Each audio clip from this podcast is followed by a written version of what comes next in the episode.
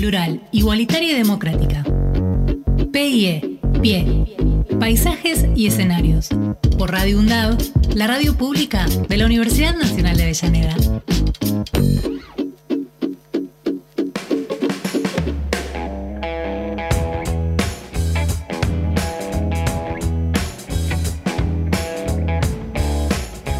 10 de la mañana, 6 minutos y ya comienza esto que es paisajes y escenarios, señores. Y estamos directamente comunicados con Fernando Pearson desde Plaza Alcina, el centro de la ciudad de Avellaneda. Fernando, ¿me estás escuchando bien? Hola, buen día. Axel, perfecto. ¿Estamos bien? ¿Llegamos bien? Perfecto. Perfecto. Bueno, este, qué decirte, como todos los días, ¿no? Que estamos haciendo hoy un nuevo programa de paisajes y escenarios. Hoy más que nunca queríamos llevarle los paisajes y escenarios de nuestra ciudad. La idea original era hacer este programa desde la plaza con los vecinos, como hemos hecho ya en más de una oportunidad, pero bueno, hoy nos encontramos con una importante movilización por parte de los movimientos llamados por algunos piqueteros, ¿eh? este, por otras organizaciones sociales, que eh, se han concentrado justamente en la Plaza Alcina, lugar donde teníamos previsto de origen, para marchar hacia el puente Pueyrredón. La movilización ya empezó en este momento, para ubicarte geográficamente, estamos en la avenida Mitral 300, eh, podemos ver desde acá la sede del Club Atlético Independiente, podemos ver el tradicional edificio del Banco Provincia, estamos en el medio de la avenida mientras vemos cómo avanzan los movimientos sociales hacia el puente Pueyrredón. Durante toda la semana, Axel, estuvimos hablando eh, del reclamo y las diferencias que había entre los movimientos sociales y cierta parte del gobierno. Ahora bien, eh, algunos decían, los movimientos sociales se están acercando más al kirchnerismo para alejarse del abertismo. Bueno, en instante nada más, en una próxima salida, vamos a intentar hablar directamente con ellos, ¿eh? para que nos cuenten cuál es el reclamo y cuál es el motivo por el cual están haciendo esta movilización, que está muy organizada, ¿eh? está siendo absolutamente en paz hasta el momento, y este, que esperamos nosotros poder este, eh, de alguna manera llevárselas a ustedes para que desde este micrófono se imaginen y puedan visualizar qué es lo que está pasando. Una vez terminado este, esta movilización, seguramente nos vamos a ir nuevamente para el lado de la Plaza Alcina, pero ahora, ahora lo importante en nuestra ciudad está pasando acá y por eso estamos nosotros en este lugar, Axel. Está muy bien, Fernando. Está muy bien, está muy bien. Este, bueno, y nos vas a estar contando permanentemente todo lo que vaya ocurriendo, lo que va sucediendo.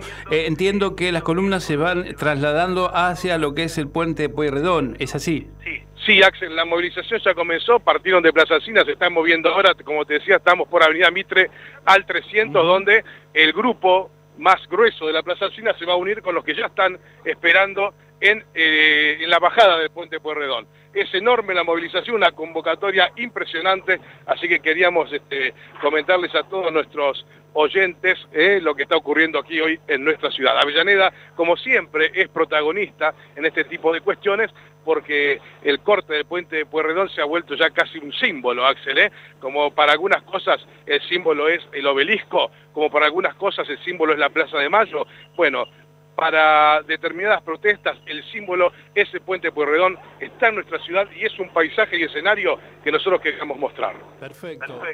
Eh, me parece muy bien, Fernando. Entonces te vamos a dar tiempito para que te posiciones bien y poder sacar algunos de los testimonios que estamos buscando. Nosotros vamos con la información y la actualidad y cuando ustedes estén dispuestos nos avisan y estamos en contacto directo. ¿Te, te parece bien?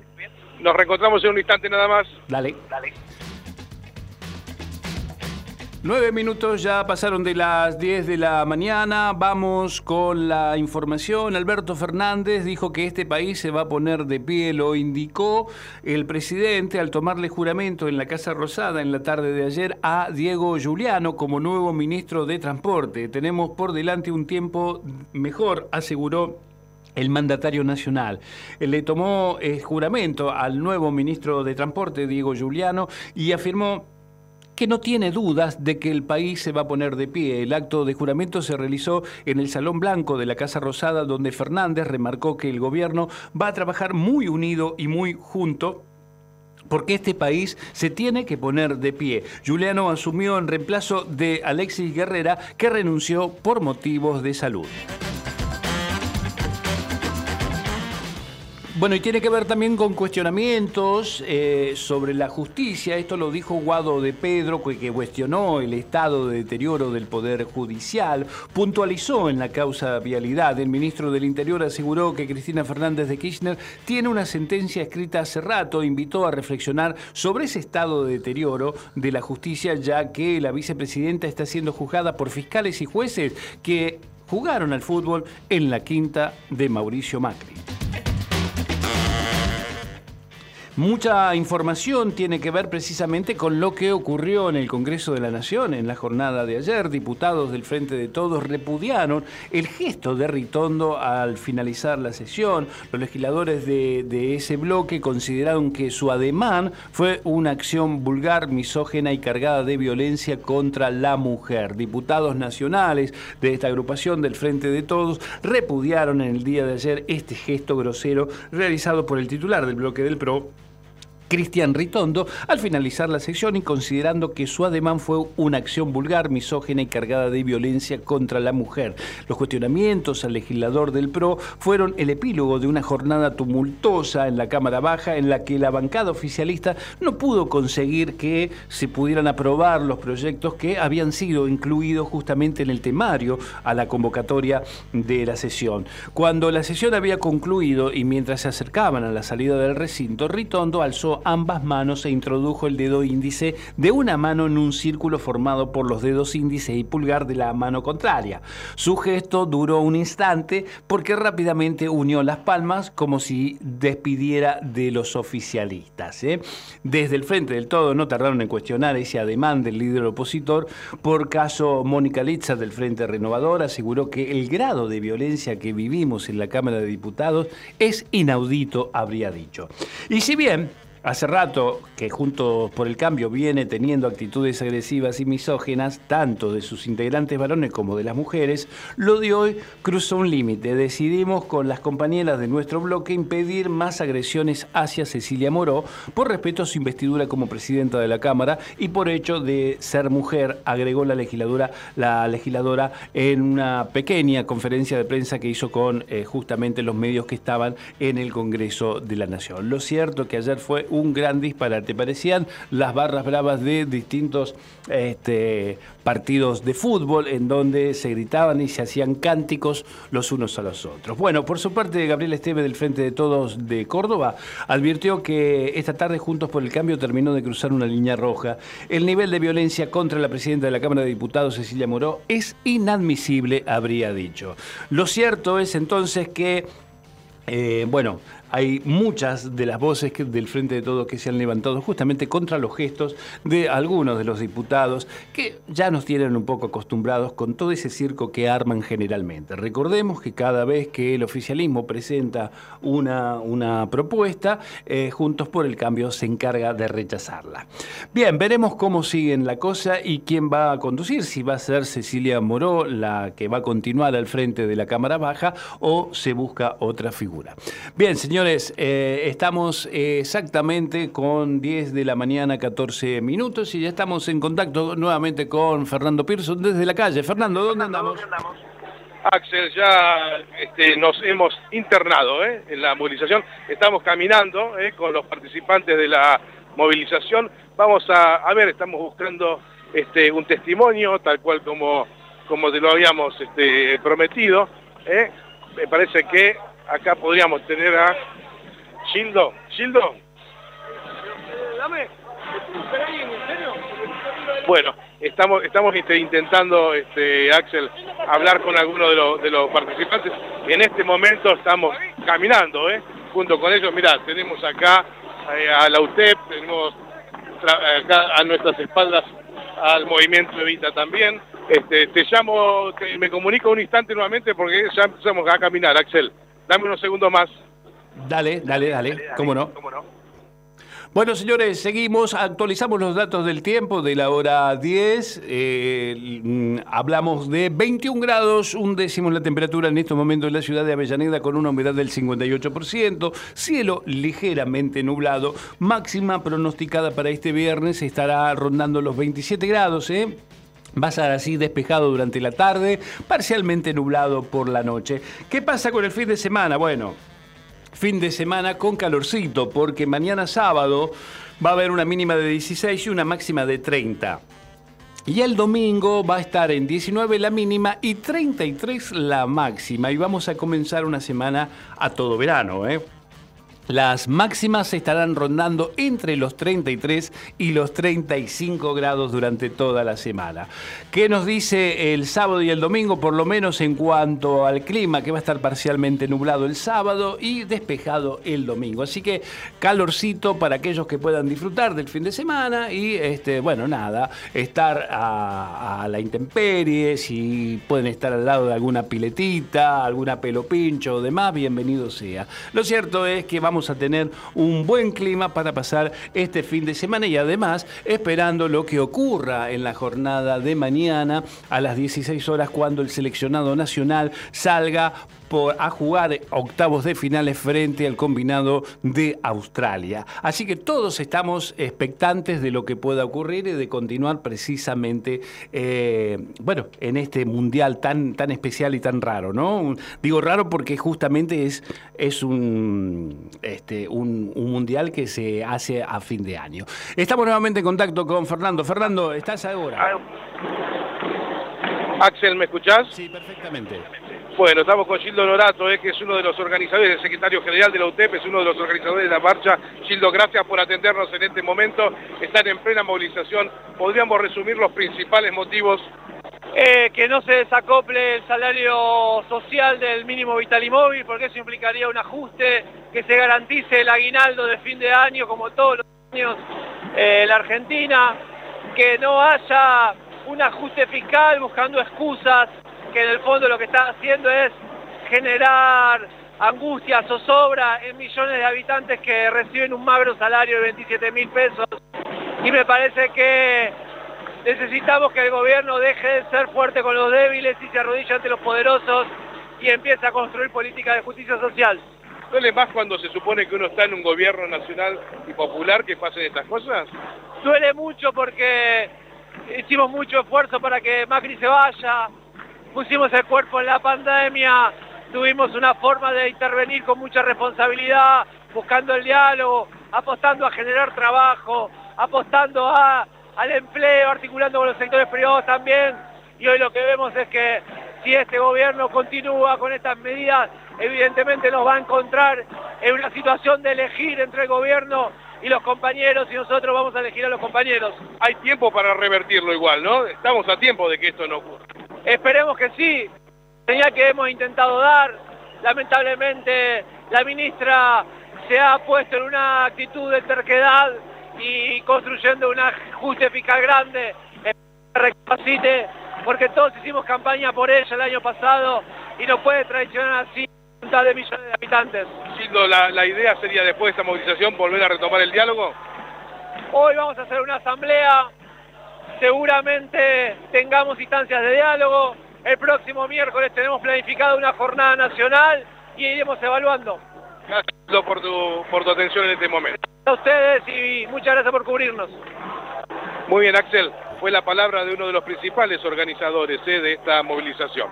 Perfecto, Fernando, se escuchó clarísimamente y bueno, todos los conceptos vertidos eh, por esta marcha que están llevando adelante los compañeros. Eh, bien, si querés, te damos otros minutitos para ver si tenés algún testimonio más o si querés acomodarte, nosotros vamos con más información. Bueno, nos vamos a ir acomodando, Axel. Este, mientras tanto te cuento que está avanzando eh, la movilización, barrios de pie, como te decía, tenemos este, UTEP, tenemos nuestra América de Lanús, eh, son muchísimos los, los, movimientos que hoy se hicieron presentes acá, así que eh, nosotros en instantes vamos a tratar de traerte otros, este, otros testimonios y eh, a medida que vaya avanzando la, mañana volveremos para el lado de la Plaza Alcina. Perfecto, perfecto, quedamos así entonces. Gracias, Fernando. Bien, señores, 20 eh, minutos ya van, han pasado de las 10 de la mañana. Estamos en comunicación directa con Fernando Pearson, que está con este especie de móvil en las calles de Avellaneda, eh, buscando toda la información. En estos momentos hablando con la movilización que se está llevando a cabo sobre la avenida Mitre rumbo hacia el puente Pueyrredón de las agrupaciones sociales. Nosotros este, vamos a una pequeña pausita y luego continuamos con más paisajes y escenarios. Radio UNDAB, la voz de la comunidad universitaria de Avellaneda. Radio UNDAB, multiplicando voces, multiplicando voces. Escuchalas. Radio UNDAB. Radio UNDAB. radioundab.edu.ar. La radio de la Universidad Nacional de Avellaneda.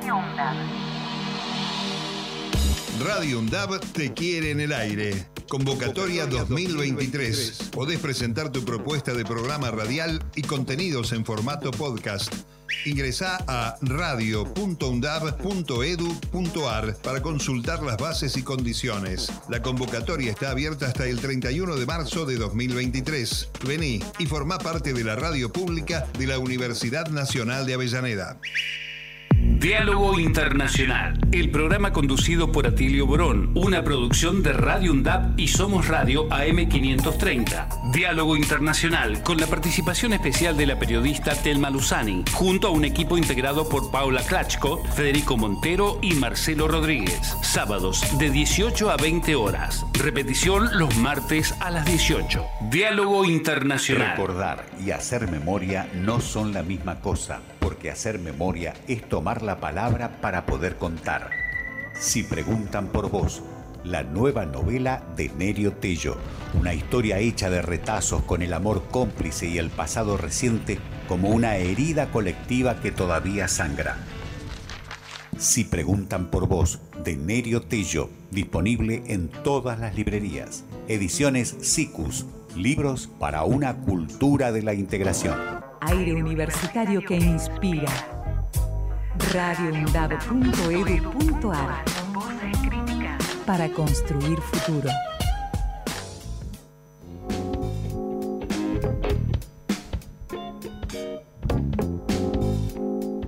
10 de la mañana, 24 minutos. Estamos en comunicación permanente con Fernando Pearson, que está en las calles de Avenida, de Avenida Mitre, fundamentalmente, en las calles de Avellaneda, yendo rumbo hacia lo que es la Plaza Alcina.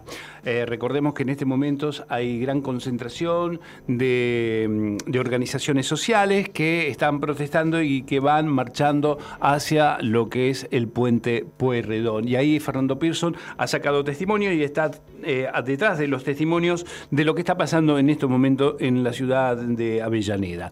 Nosotros vamos con más información y tiene que ver con lo que dijo Axel Kicillof, el gobernador de la provincia de Buenos Aires. Habló sobre el escándalo en diputados del día de ayer. Dijo que frenaron el derecho a la formación universitaria. El gobernador repudió el escándalo ocurrido en la sesión en la que se iba a avanzar con la creación de cinco eh, universidades en la provincia de Buenos Aires. Y por eso dijo el gobernador de la provincia de Buenos Aires, que realmente es vergonzoso, es vergonzoso los gritos, los gestos obscenos y la violencia de la oposición en el Congreso, que no nos impidan ver también el, fondo de todo esto. Esto lo pidió el mandatario bonaerense a través de un mensaje expuesto en las redes sociales. La sesión que interrumpieron estaba destinada a crear nuevas universidades en la provincia, sentenció. El caos comenzó cuando la titular de la Cámara Baja, Cecilia Moroso, solicitó votar el temario del día a mano alzada y así postergó la inclusión de cuestiones de privilegio. Entonces, desde Juntos por el Cambio empezaron a proferir gritos e improperios, en tanto que esperaban dilatar la sesión con múltiples intervenciones amparadas en la cuestión de privilegio. Ante el griterío, Moró llamó al silencio a la oposición, al mismo tiempo que pedía recuperar la convivencia democrática y el diálogo, asegurándole a los legisladores de Juntos por el Cambio que todos van a tener la palabra. Un pedido de calma que fue infructuoso. Es decir, lo que frenaron no fue una sesión parlamentaria, lo que frenaron es el derecho a la formación universitaria de miles de bonaerenses, siguió el gobernador, quien cuestionó a Juntos por el cambio al señalar que cuando fueron gobierno protestaban porque sobraban universidades en el conurbano. Ahora se oponen a que, por ejemplo, en la provincia de Buenos Aires existan universidades nacionales en Pilar, en Ezeiza, en el Delta y en Saliqueló. Y entonces esto es lo que realmente quieren los de Juntos por el Cambio, dijo el gobernador. Y pese al bullizo, a la, miembro informante del oficialismo, Blanca Osuna, intentó empezar a dar el tratamiento a la iniciativa de la creación de universidades públicas, al mismo tiempo que Cecilia Moró llamaba silencio a la oposición. Bien, señores, seguimos, 10 eh, de la mañana, 26 minutos. Estamos nuevamente en contacto con Fernando Pearson desde las calles de Avellaneda. Fernando. Hola, Axel. Estamos exactamente en la base del puente Pueyrredón. En este preciso instante está a punto eh, de concretarse, vamos a llamarlo así de alguna manera oficialmente el corte, el puente está cortado ya hace bastante tiempo, pero este, es el momento en que las organizaciones están llegando justamente a lo que es la intersección de este, la, avenida Mitre y justamente la, bajada de Puente Puerto. Estamos acá rodeados con todos los colegas de todos los canales y las radios. Hay mucha tranquilidad por el momento, se está llevando a cabo con mucha, con mucha paz ¿eh? Eh, en la base del puente Porredón el escenario es el siguiente. Vemos una, dos, tres, cuatro, filas de eh, policías, la federal más adelantada, la federal que se encargó de venir a preguntar quiénes éramos y qué estábamos haciendo. En este momento este, la cuestión se está dando con muchísima, muchísima, muchísima paz, Axel. No sé si querés hacerme alguna consulta al respecto. Como bien este, escuchamos durante la nota, están clarísimos los motivos de esta movilización. Es el desdoblamiento ¿eh?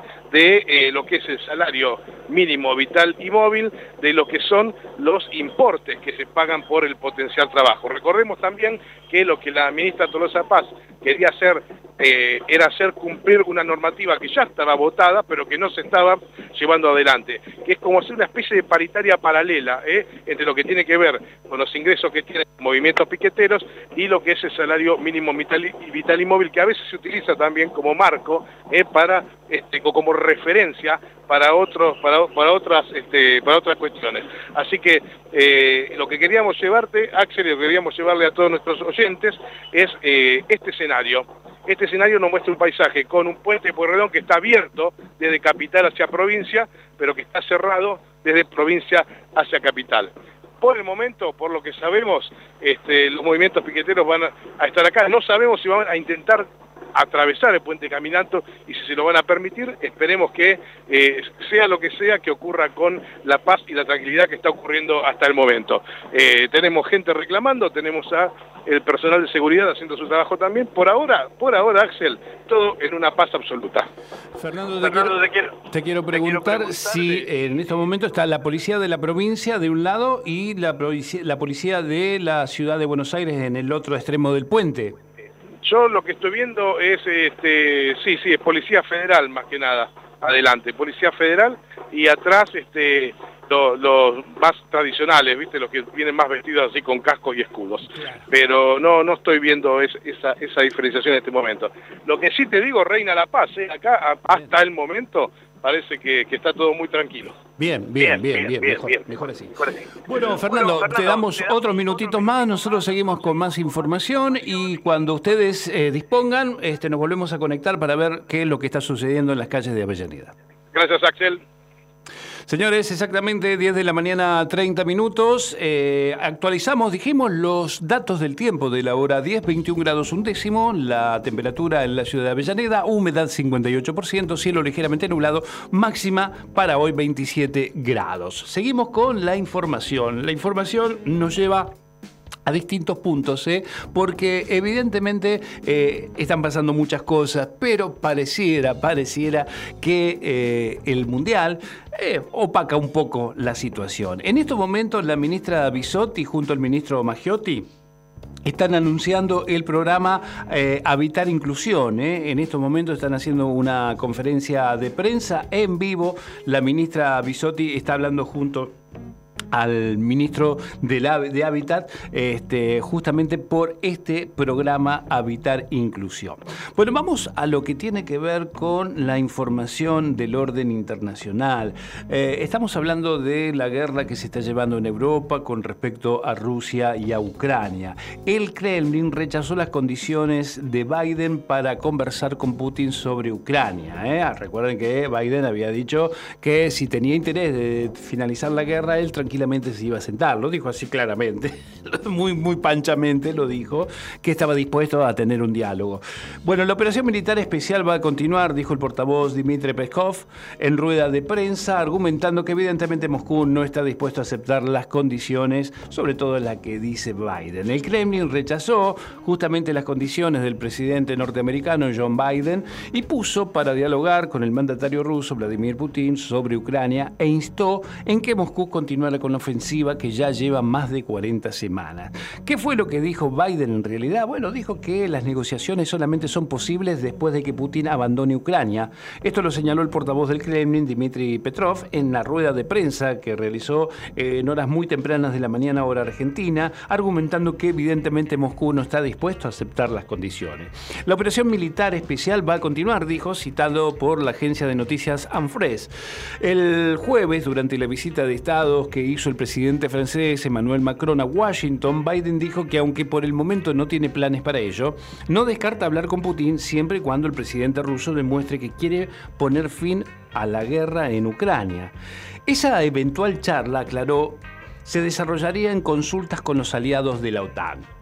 Italia respaldó eh, en el día de hoy las declaraciones de Biden y dijo estar muy interesada por lo que sostendrá toda iniciativa política y diplomática que pueda llevar a una paz justa para Ucrania, dijo el canciller vicepremier italiano Antonio Tajani en una entrevista publicada en el diario La República. Durante las charlas con periodistas mantenidas en el día de hoy, Peskov recordó que los Estados Unidos no reconocen los nuevos territorios como parte de la Federación Rusa, en referencia a las regiones ucranianas que el Kremlin anexó.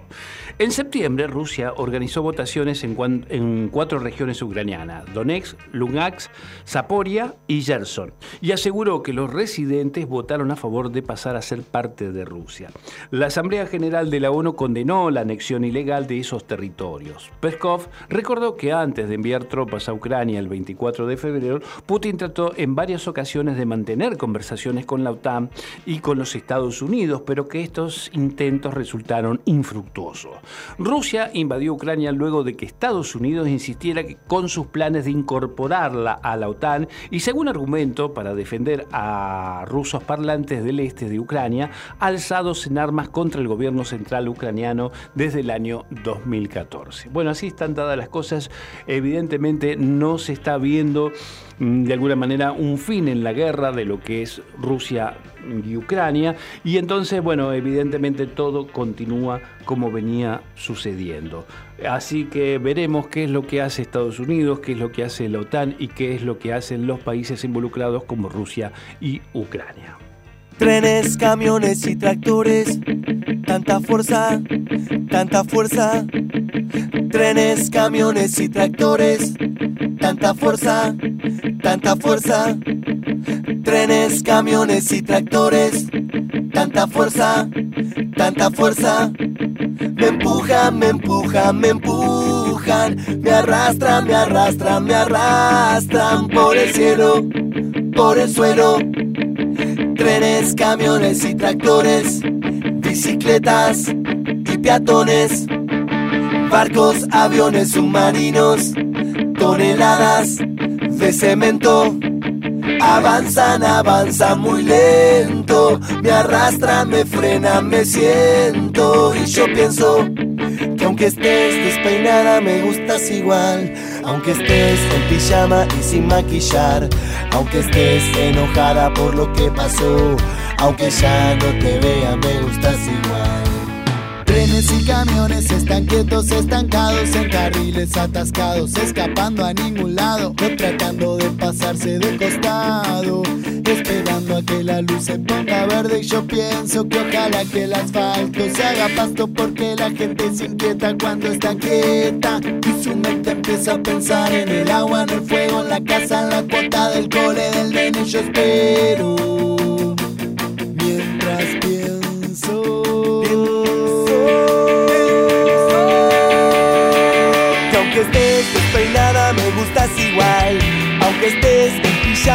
sin maquillar. Aunque estés enojada por lo que pasó Aunque ya no te vea me gustas igual. Aunque valga la pena me decís que no Que no vale la pena pedirte perdón. Pero tengo tu foto y pienso con dolor que aunque ya no te vea me gustas igual. Cuando escucho los ruidos de la casa, la cuchara que choca con la taza, la heladera respira todavía. Ya no estás, pero me gustas igual. Trenes, camiones y tractores, barcos, aviones y peatones. Me empujan, me empujan, me empujan, me arrastran hasta tu casa. Y yo pienso todo el tiempo que aunque estés despeinada me gustas igual. Aunque estés en pijama y sin maquillar, aunque estés enojada por lo que pasó, aunque ya no te vea me gustas igual. Trenes, camiones y tractores. 10 de la mañana 36 minutos y lo que tenemos que decir es los nervios que tenemos porque mañana realmente comienza otro mundial de fútbol porque son los octavos de final. El que gana continúa y el que pierde se vuelve a su casa. Y mañana Argentina enfrentará a las 16 horas al combinado de Australia. ¿eh?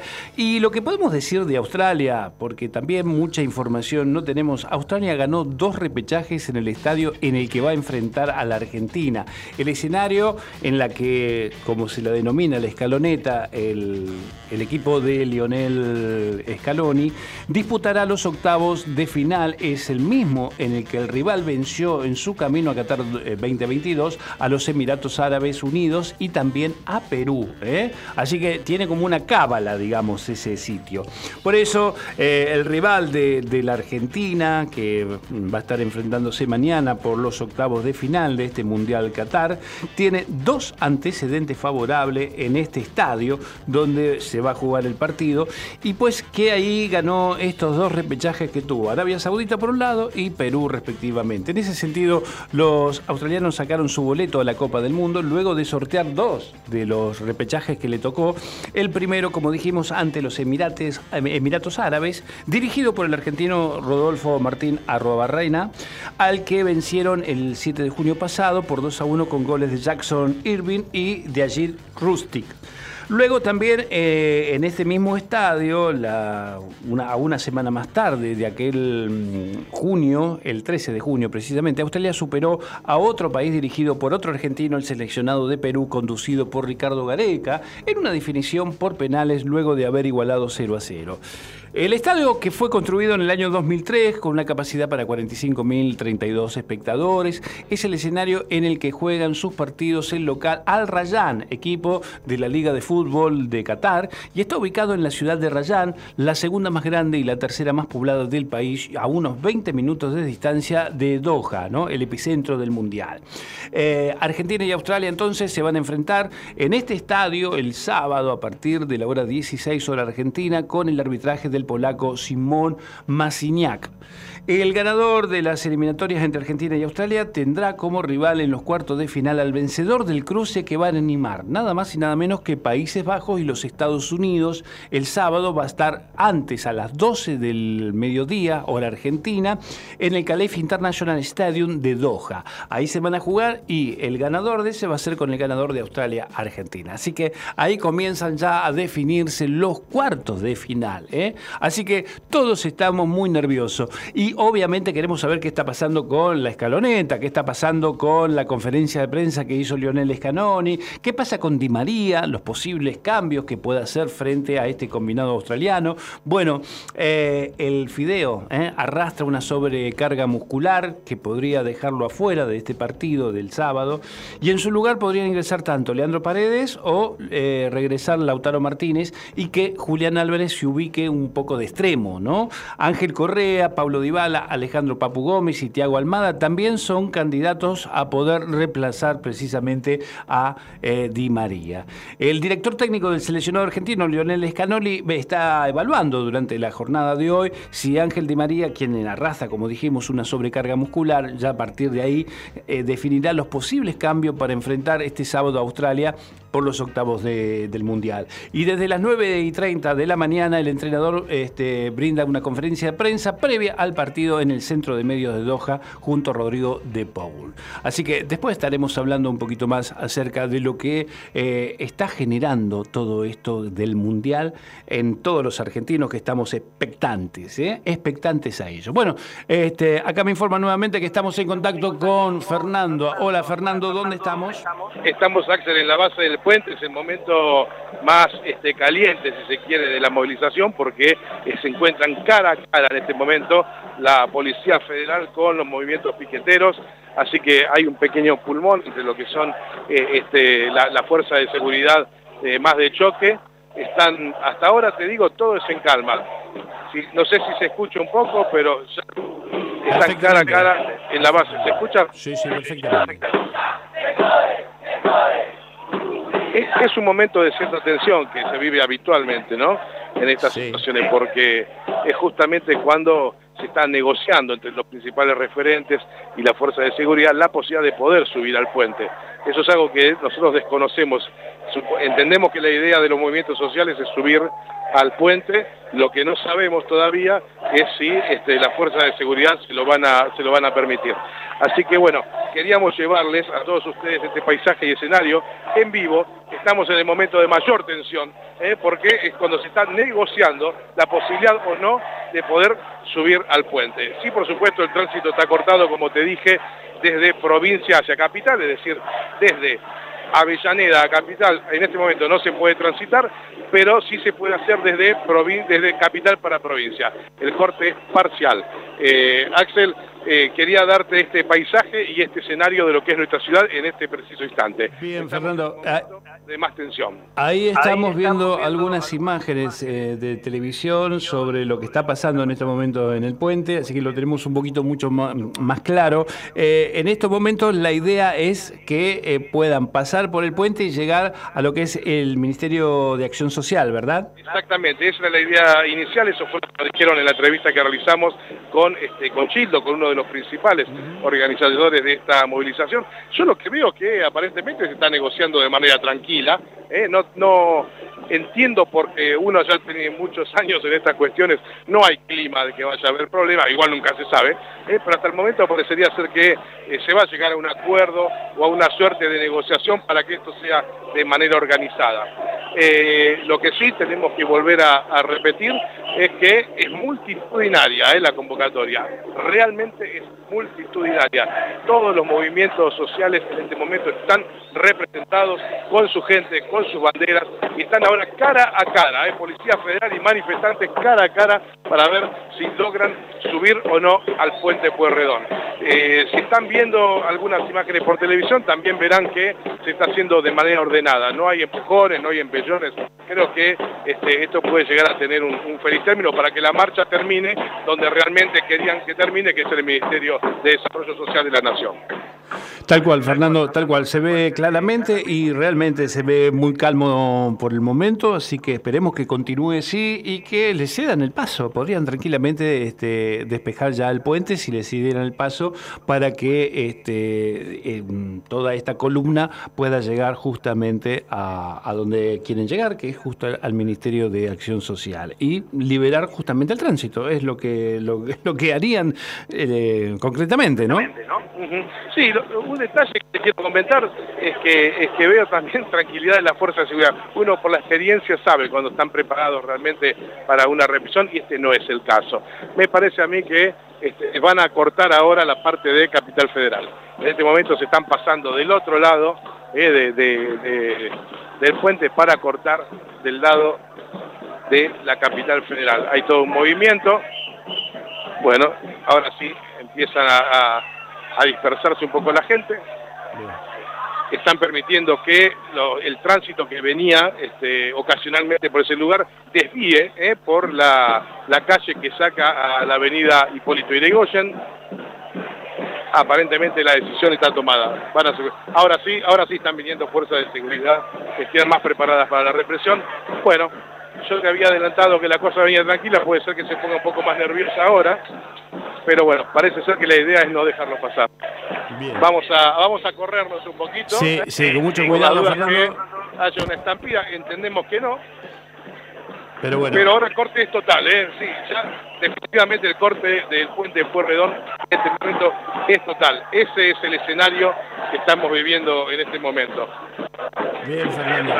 No sé si escuchás, Axel. Sí, Eh, perfectamente, perfectamente. Bueno, si te parece bien, Axel, si esto queda calmo, esperamos un poquito. Si pasa algo, bueno, en este momento, ahora sí, ¿eh? ahora sí están, están bloqueando el pase de los manifestantes del lado de, del lado del, del puente Porredón que va que baja desde la ciudad de Buenos Aires. Ok, ¿está cortado en este momento, Fernando, o no? Axel. ¿Está cortado, digo, en este momento o no dejaron cortar todavía? Está, está cortado completo. Lo que están haciendo es que el tránsito que viene desde la ciudad de Buenos Aires Sí. pueda salir hacia Hipólito Yrigoyen. Ahora sí, ahora sí empiezan la... Ya el cara a cara se está haciendo un poquitito más, más intenso. Yo no te escucho, Axel, supongo que vos sí me estás escuchando a mí. Perfectamente, Fernando, perfectamente. de el, el avance, se viene el avance eh, de las organizaciones sociales, vamos a ver si las fuerzas de seguridad reprimen esto o permiten el paso. Lo que Bien. pasa, Axel, yo no te escucho, yo supongo que vos me estás escuchando, lo que pasa es que hay muchos vehículos que venían desde el lado de la ciudad de Buenos Aires y que van a quedar en medio de esta movilización. Calculo que eso es lo que se quería originalmente evitar.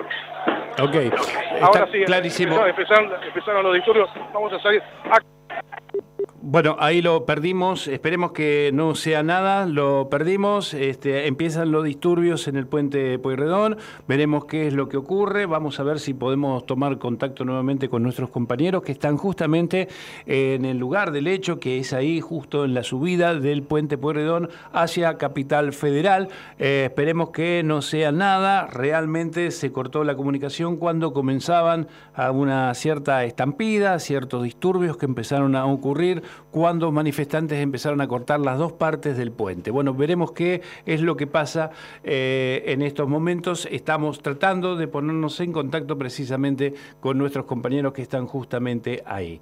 Eh, bueno, ahí se ven imágenes que este, pareciera que buscan calma, todo el mundo está pidiendo calma, eh, momentos de tensión en estos momentos, ahí está, creo que Gendarmería también está presente, hay una, por lo menos, este, un grupo de gendarmes presentes ahí con chalecos rojos, esto es lo que se ve, con cascos, este, tipo camuflado, veremos qué es lo que ocurre, esperemos que no pase a mayores. Y estamos tratando de ponernos en contacto nuevamente con Fernando Pearson, que está justamente en el lugar de los hechos, ahí en el puente Pueyrredón.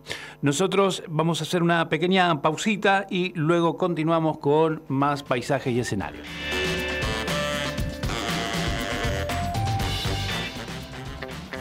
Radio UNDAB. Docentes, no docentes, estudiantes. Radio UNDAB. Voces universitarias. Escuchalas.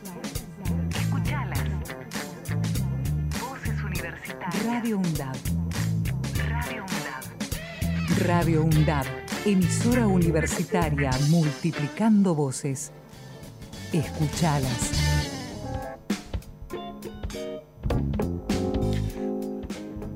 11 minutos nos separan de las eh, 11 de la mañana. Eh, vamos a ver qué es lo que está pasando. Todavía no tenemos comunicación con nuestros compañeros, pero las imágenes que llegan a nivel de la televisión nos dicen que está la cosa bastante tensa. Escuchamos un poquito. manifestantes no suban al puente y se desmadró la situación porque se veía prefectos mezclados con los manifestantes. Ahora eh, todo indica que se reordenaron, Marian.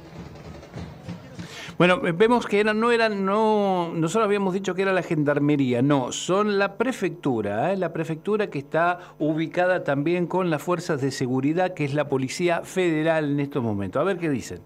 Me parece que el gobierno tiene que reflexionar, el presidente, la ministra. Nosotros hemos apoyado mucho tiempo, hemos puesto el cuerpo, nos bancamos. la idea no es subir al puente. La idea es hacer una asamblea y nos encontramos con esto. Ahí vamos a mostrar, vamos a mostrar, vamos a mostrar el cordón de la prefectura. Bien, ahí tenemos entonces este, lo que dicen los mobileros de eh, C5N en estos momentos que están justamente también en el, en el lugar de los hechos, que es ahí en el comienzo de eh, el puente Pueyrredón del lado de provincia, es decir, de Avellaneda hacia la ciudad de Buenos Aires. Y ahí estamos tratando de tener contacto con nuestros compañeros, que se nos cortó la comunicación. Este, evidentemente la situación eh, hasta ese momento estaba calma, pero eh, bueno, empezó a ponerse con cierta tensión. esperemos que no pase a mayores. Estamos esperando eso seriamente. Así que, bueno, veremos qué es lo que ocurre. En un ratito este, volveremos a conectarnos con nuestros compañeros. Vamos un poquito a lo que tiene que ver con este, lo que ha dejado la jornada de ayer en cuanto a información, y es al ataque a Cristina Fernández de Kirchner, la vicepresidenta de la Nación, las asesoras de Milman, entregaron los celulares a la justicia, pero ¿saben qué? Una la cambió y la otra borró la información. Qué raro, ¿no? Bueno. Carolina López Mónaco e Ivana Bosievich declararon por segunda vez y brindaron sus teléfonos al fiscal. ¿eh? a ver, ¿cuánto hace que se viene hablando de este tema y recién el fiscal lo pide en la jornada de ayer? Obviamente tuvieron todo el tiempo del mundo de sacarse cualquier tipo de problema de encima. Bueno, las dos asesoras de este diputado nacional de Juntos por el Cambio, Gerardo Milman, que estuvieron con él en el bar, donde según el testigo se habría referido al intento de homicidio de la, de la vicepresidenta de la Nación, Cristina Fernández de Kirchner, dos días antes de que ocurriera, entregaron en el día de ayer los teléfonos celulares al fiscal federal Carlos Rívolo al declarar por segunda vez como testigo de la causa.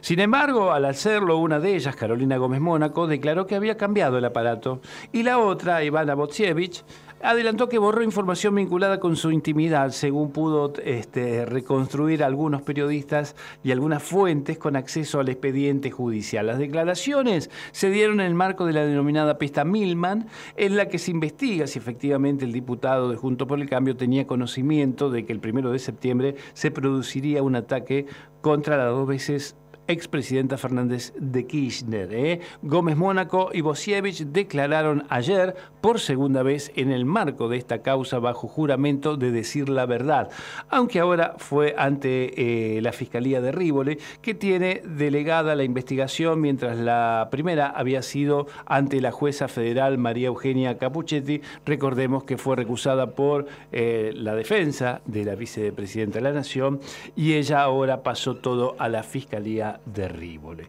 Veremos entonces qué es lo que ocurre. Ambas asesoras de Milman lo acompañaron, recordemos esto, el 30 de agosto en la confitería Casa Blanca, la que está ahí en la esquina del Congreso de la Nación, dos días antes del atentado sufrido por la vicepresidenta, cuando testigo dijo haber escuchado decir al legislador, cuando la maten voy a estar en camino a la costa, dijo. Sin embargo, como había hecho en la primera oportunidad tanto Gómez Mónaco como Botsievich, negaron que su jefe le hubiera firmado eso y aseguraron que tampoco hizo menciones a un eventual ataque contra Fernández de Kirchner antes de que ocurriera.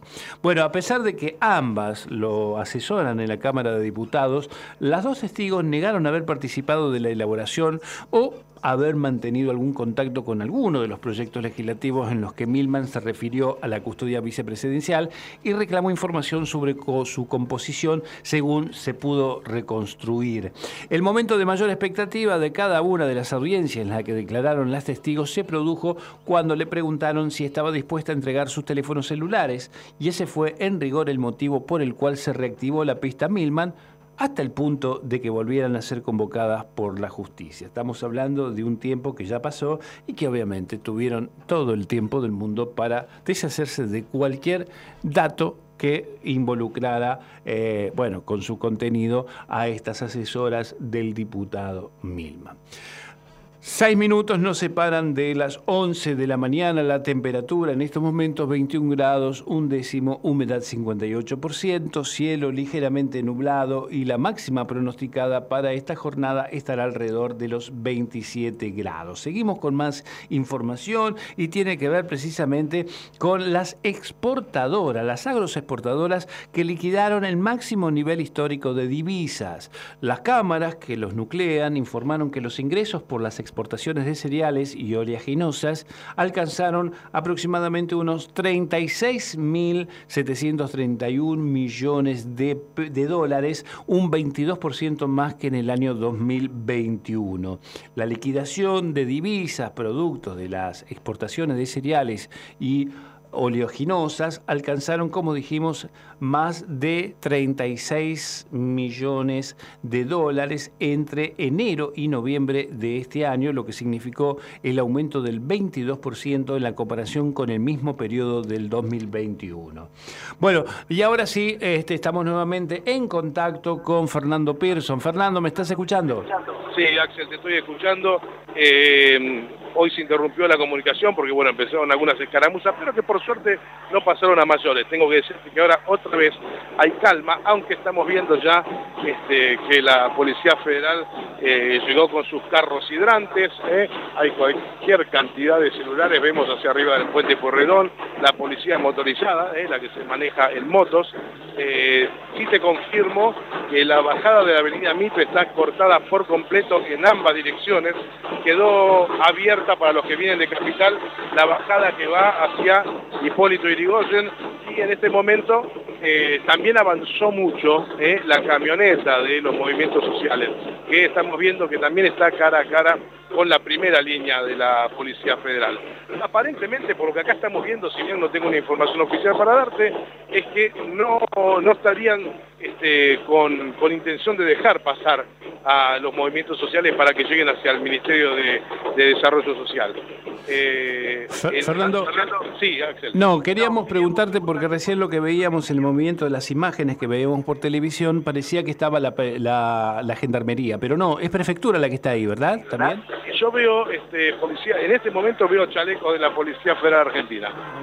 Eh, del lado, del otro lado puede ser que esté Prefectura Nacional, sí puede ser, ¿eh? Porque, porque son de los del color marrón, digamos, que son clásicos de la, y tienen, tienen como este un uniforme camuflado, digamos. Exactamente, sí, sí, sí, está como más para la guerra, digamos, que, el resto que generalmente viene con los chalecos azules o vestidos de negro. Lo que, lo que me parece que, que indica que no hay intención de dejar pasar a los movimientos sociales es el carro hidrante que han puesto y un carro de bomberos que también pertenece a la Policía Federal como este, fuerza de choque para detener a los, a los organismos de los movimientos sociales. Eh, entiendo que la idea es este, de que no pasen el puente. Ahora esperemos que esto termine, que termine en calma, ¿no es cierto? Porque en realidad, este, en definitiva, todos somos ciudadanos, todos somos argentinos, las fuerzas de seguridad, los que estamos trabajando para la prensa y por supuesto también los movimientos sociales que se encuentran haciendo un reclamo, que este, entendemos que puede ser muy legítimo, ¿eh? pero que este, no nos gustaría que esto termine eh, con, con, peleas o con heridos y nada por el estilo. Hasta el momento lo que te puedo decir es que me da la sensación de que la idea es que no, que no pasan. Eh, más adelante, si querés, te, puedo dar algún otro tipo de novedad. Bien, Fernando, si te parece bien a vos, vamos a hacer una pausa musical, este, nos vamos acomodando, emprolijamos un poquito la cosa y luego nos ponemos en contacto. Listo, gracias, Axel. Fernando Pearson, desde el puente de Pueyrredón, está hablando directamente de lo que está ocurriendo en estos momentos en la ciudad de Avellaneda. ¿eh? Bien, señores, pausa musical y ya volvemos.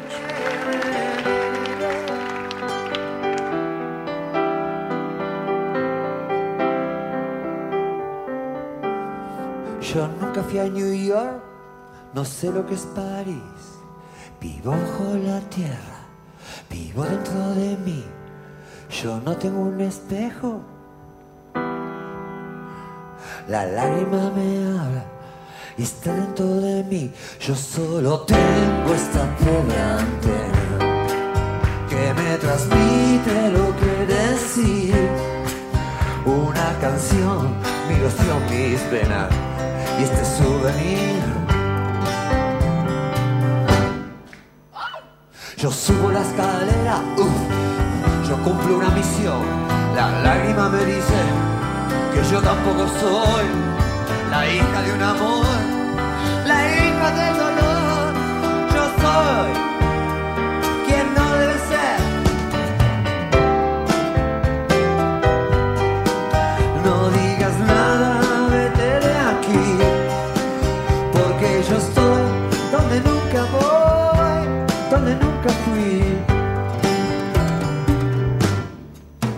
con calma. La cosa es así. Ya se hace de noche. Me tengo que ir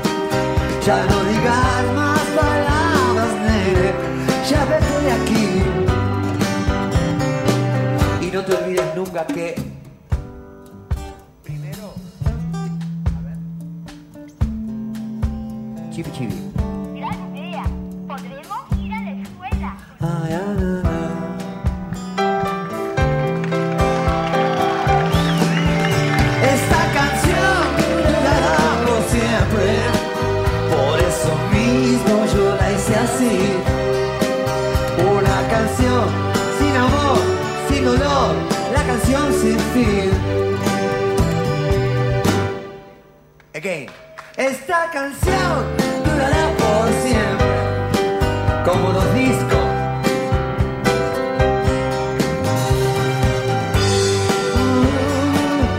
La canción sin fin.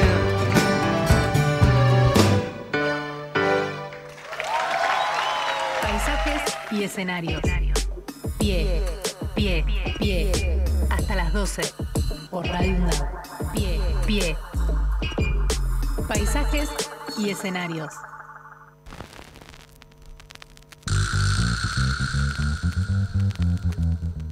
Bien, señores, continuamos. 11 de la mañana, dos minutos. Continúan en las provincias la vacunación anti-COVID por demanda espontánea. ¿eh?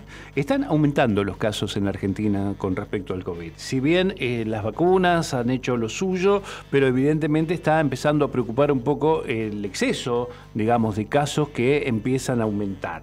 En todas las provincias se encuentran habilitadas la, aplicación de la vacuna anti-COVID eh, en forma libre y con demanda espontánea, es decir, uno puede ir directamente a los lugares de vacunatorio y ponerse la dosis de refuerzo. Se insta a que los grupos que están denominados como de riesgo se hagan el refuerzo correspondiente. ¿eh? Los que tengan tres, pongan el cuarto, los que tengan cuatro, que se pongan el quinto.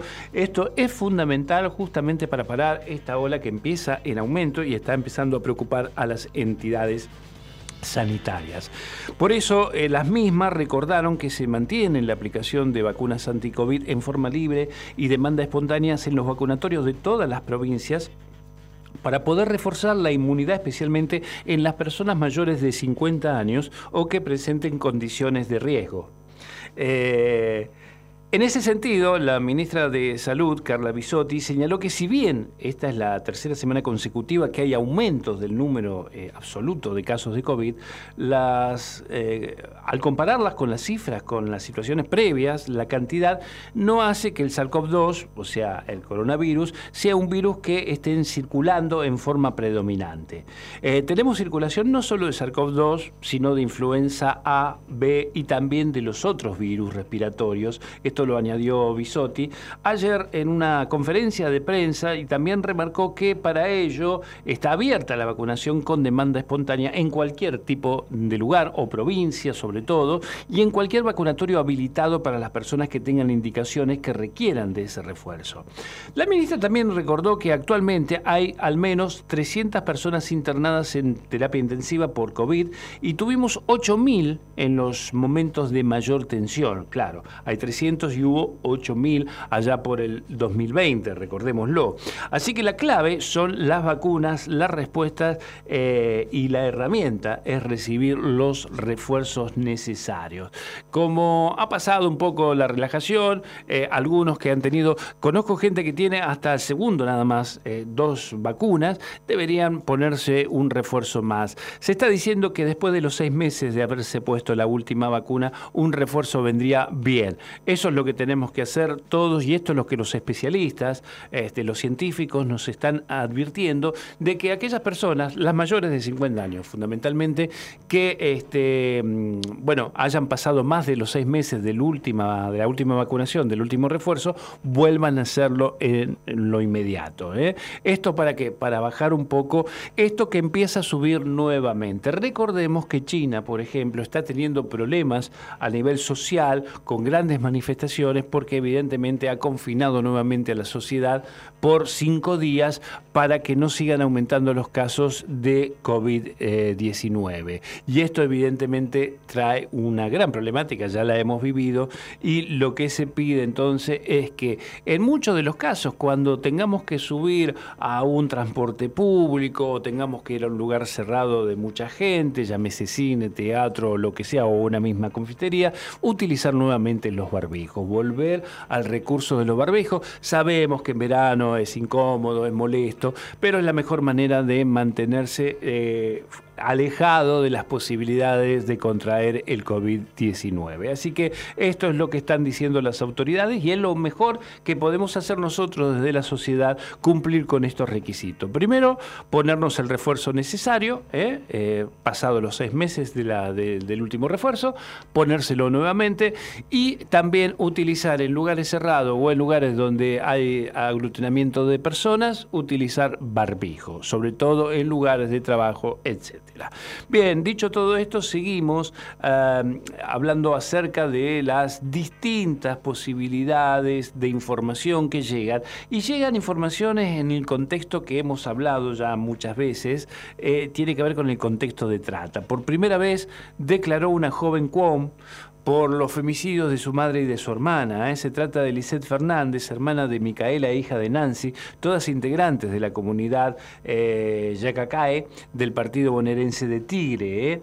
Eh, esta joven Cuom declaró por primera vez ante la justicia penal que investiga las muertes de su hermana de 14 años y de la madre de ambas, ocurridas en un contexto de trata y femicidio indígena en el año 2013 y 2014 respectivamente en el partido de Tigre. Se trata de Lisette Fernández, hermana de Micaela e hija de Nancy, todos integrantes de esta comunidad COM en el partido de Tigre. Es muy difícil para mí todo lo referido a la causa. Tener que hablar implica revivir momentos muy feos, sensaciones muy feas. Esto lo contó Lisette tras declarar en la fiscalía en el día de ayer de Munro ante eh, Marcela Semeri y Gastón Larramendi, donde se tramitan los expedientes por las dos muertes. La joven explicó que todo lo que vivió le generó un estrés postraumático que lo sufre todos los días y más cuando tiene que revivir esos momentos delicados. ¿Eh? Lo cierto es que eh, nunca escucharon a mi madre cuando fue a hablar por, por, mi hermana y nunca escucharon cuando hablaba de trata y femicidio, puntualizó y agregó que espera sirva su declaración. Veremos qué es lo que pasa. Eh, hay uno de los temas que están en cuestión y tienen que ver con la justicia. Muchas veces el desamparo de la ciudadanía tiene que ver con el mal desempeño de la justicia, de jueces, fiscales y todo lo que compete, digamos, al mundo judicial y que realmente se está pidiendo por, por un blanqueamiento, por, por una, una democratización de la justicia que en estos momentos está sufriendo la peor de las crisis que podemos entender, con todo lo que está pasando también con la vicepresidenta, las causas del armado, lo que ha dejado el macrismo en los cuatro años que este, gobernó. Todo esto implica que evidentemente la justicia sea uno de los grandes problemas que tiene la Argentina y esperemos que de una vez por todas empiece a modificarse todo esto. ¿Es cuestión decisión política? Sí, es decisión política. Y esto es lo que eh, como ciudadanos estamos pidiendo. Señores, 10 de la mañana, perdón, 11 de la mañana, 10 minutos. ¿eh? Eh, vamos a hacer una pequeña pausa y luego vamos a ver si retomamos nuestro contacto con los compañeros que están en las calles de Avellaneda con todo lo que está pasando eh, con las manifestaciones que se están llevando a cabo en el Puente Puerto. Donde estés y cuando quieras, escucha Radio UNDAV. Baja la aplicación en tu celular. Búscanos en tu tienda de aplicaciones como Radio UNDAV y escucha nuestros contenidos. Baja la aplicación en tu, Baja celular. la aplicación en tu celular. Donde estés y cuando quieras, Radio UNDAV. Hacemos otra comunicación. Otra comunicación.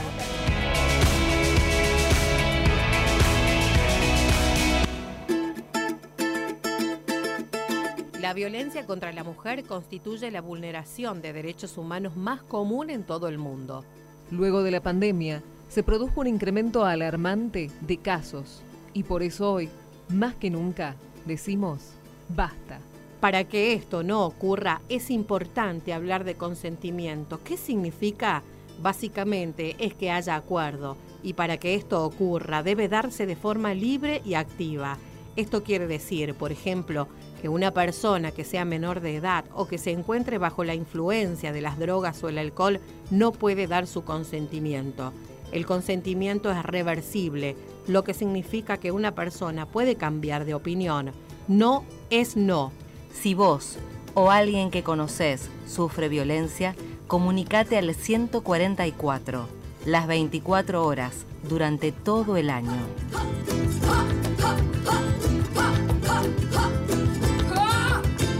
Diario UNDAB. De lunes a viernes, de 9 a 10 de la mañana, realizamos un repaso por la actualidad universitaria en las voces de los protagonistas. Diario UNDAB. Entrevistas a referentes sociales, culturales y académicos. Diario UNDAB. De lunes a viernes, a las 9 de la mañana. Hola Alfredo, ¿cómo va? Te mando un audio porque es re largo. Radio UNDAB lanza la convocatoria 2023 para presentar proyectos de programa de radio o de podcast. No, pero es re complicado eso. Es re, re difícil tener un programa en la radio de la universidad. No, no, nada que ver. Lee las bases, entra a la web, fíjate todo lo que dice. Esto es presentar un proyecto por escrito de lo que nosotros y nosotras queremos y después, y después tenemos que grabar un demo en la radio. ¿Qué no se puede presentar?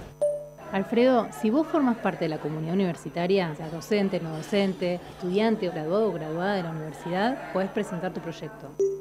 Me convenciste, Zoe. Convocatoria 2023. Radio UNDAP te quiere en el aire. Allá vamos. Vení y formá parte de la radio pública de la Universidad Nacional Diálogo. Internacional, el programa conducido por Atilio Borón, una producción de Radio UNDAP y Somos Radio AM530. Diálogo Internacional, con la participación especial de la periodista Telma Luzani, junto a un equipo integrado por Paula Klachko, Federico Montero y Marcelo Rodríguez. Sábados de 18 a 20 horas. Repetición los martes a las 18. Diálogo Internacional. Valor agregado. El mejor análisis de la semana. Política, economía, información y actualidad. Los viernes de 18 a 20 horas.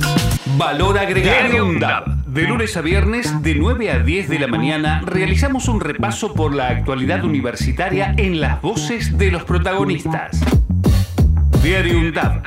Entrevistas a referentes sociales, culturales y académicos. Diario UNDAP. De lunes a viernes, a las 9 de la mañana. Radio UNDAP. Docentes, no docentes y estudiantes tienen que decir. Radio UNDAP. La radio de la Universidad Nacional de Avellaneda. Paisajes y escenarios. Pie, pie, pie. Hasta las 12. Por Radio UNDAB. Pie, pie. Paisajes y escenarios.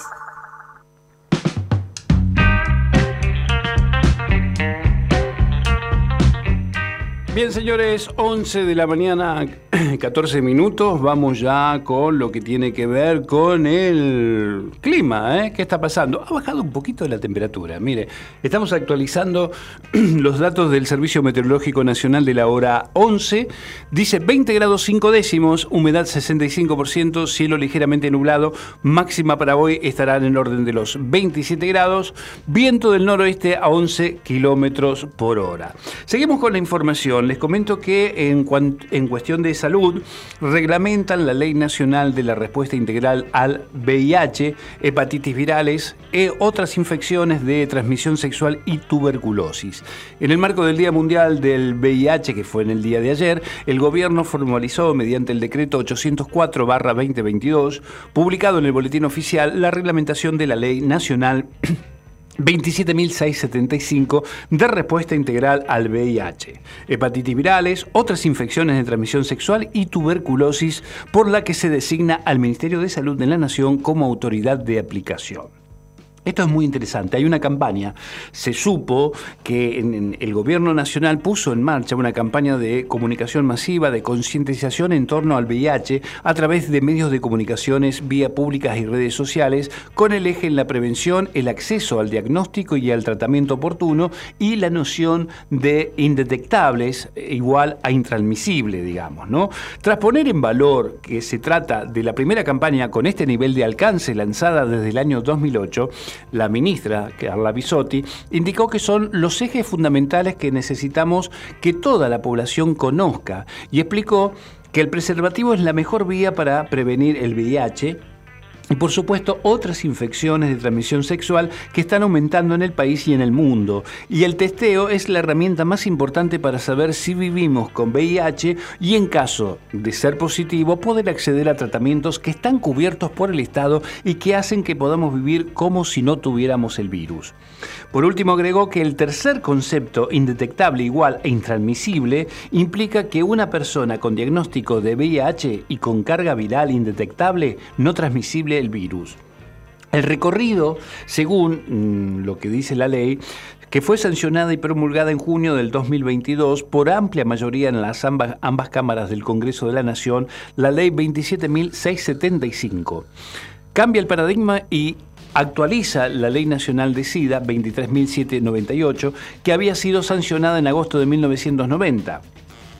En ese marco, la nueva legislación cuenta con un enfoque de género y de derechos humanos que busca garantizar la atención integral de manera gratuita e impulsa la eliminación del estigma y la discriminación. Se trata de una norma construida en forma colectiva, impulsada por las organizaciones de la sociedad civil, las fuerzas políticas legislativas y diferentes organismos del Estado, poniendo el foco en lo social y apuntando a mejorar la calidad de vida de las personas, preveniendo las muertes evitables. ¿La ley qué hace? Bueno, declara de interés público acciones dirigidas tanto al desarrollo de tecnologías sanitarias para, una mejor, para un mejor diagnóstico y tratamiento del VIH, como la promoción de la capacidad, la investigación y la comunicación junto a mecanismos que garanticen el ejercicio de los derechos esenciales evitando uno de los temas que han sido fundamentales en este mal, que es la discriminación. Entre otras medidas, prohíbe la realización sin consentimientos de pruebas de diagnóstico del VIH, hepatitis e ITS sin el correspondiente consentimiento. Recordemos que muchas veces ha pasado que muchas empresas cuando piden de alguna manera un diagnóstico sobre los empleados que van a contratar, evidentemente... Eh, de forma anónima piden justamente si tienen eh, este si, si, si padecen el VIH o otro tipo de enfermedades como la hepatitis. Bueno, esto no se puede hacer por ley. Si esto ocurre, están en infracción las empresas. ¿eh? Entre otras medidas, justamente eh, tanto para los exámenes preocupacionales como durante la permanencia en el espacio laboral o para ingresar a instituciones educativas, por mencionar algunos de los ejemplos que acabo de dar. Además, posibilita la jubilación anticipada a aquellas personas de 50 años que viven con VIH y hace un año y que cuentan con al menos 20 años de aporte y otorga una pensión no contributiva de carácter vitalicio para quienes se encuentren en situación de vulnerabilidad social. Miren lo que hacen las nuevas leyes. Recordemos, en 1990 aparecía una ley sobre el SIDA. Que evidentemente el Estado se hacía cargo de algunos de los tratamientos que se llevaban adelante. Bueno, hoy tiene toda una cobertura aquellas personas que lo padecen, con más de 50 años y 20 años de aporte ya pueden jubilarse. Justamente esto es lo que hace la nueva ley. Bueno, bienvenidos a esta reglamentación de la Ley Nacional de Respuesta Integral al VIH, hepatitis virales y otras infecciones de transmisión sexual y también de tuberculosis.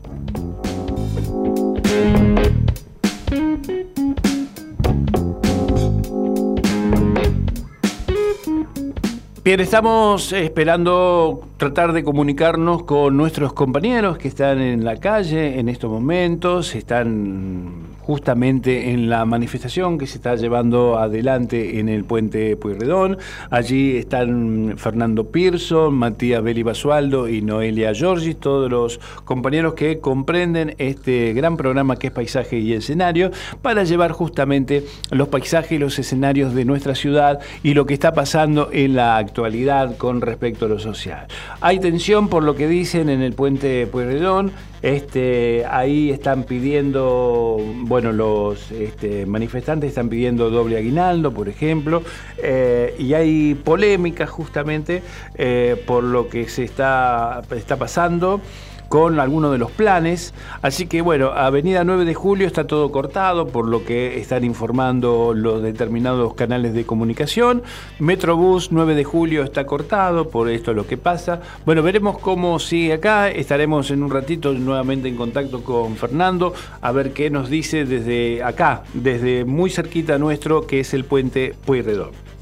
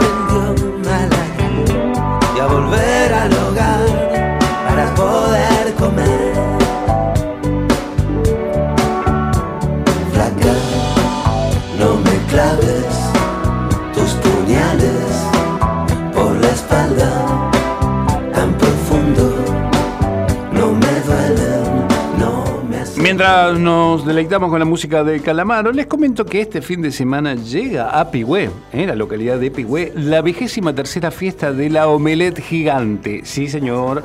Pigüé celebra la edición número 23 de la fiesta de la Omelette Gigante, en el que van a realizar este plato típico francés a gran escala. ¿Y cómo va a ser el evento? Bueno, esa es la pregunta. Este fin de semana se realiza, como dijimos, la vigésima tercera fiesta de la Omelette Gigante. Un evento que se viene realizando este plato típico francés a gran escala y que coincide con el número 138 aniversario de la localidad de la provincia de Buenos Aires.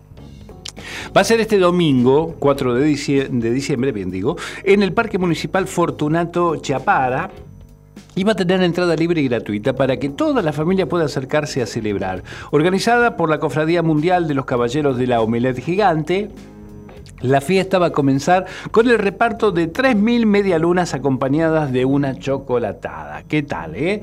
Bueno, para la elaboración de esta gran fiesta, digamos, de este gran plato que es la omelette gigante, eh, se va a utilizar nada más y nada menos que 20.000 huevos, 50 litros de aceites y 50 kilos de jamón cocido. Asimismo, agregarán 5 kilos de cibulet, 5 kilos de cebolla de verdeo, 5 kilos de perejil, mientras que la sartén en la que se cocinará el omelette gigante será de 4 metros y medio de diámetro, ¿eh? para que se entienda de qué se trata. Así que a festejar la gente de Pigüé. Señores, estamos ya nuevamente en contacto con nuestros compañeros desde las calles de Avellaneda. Fernando, te estamos escuchando.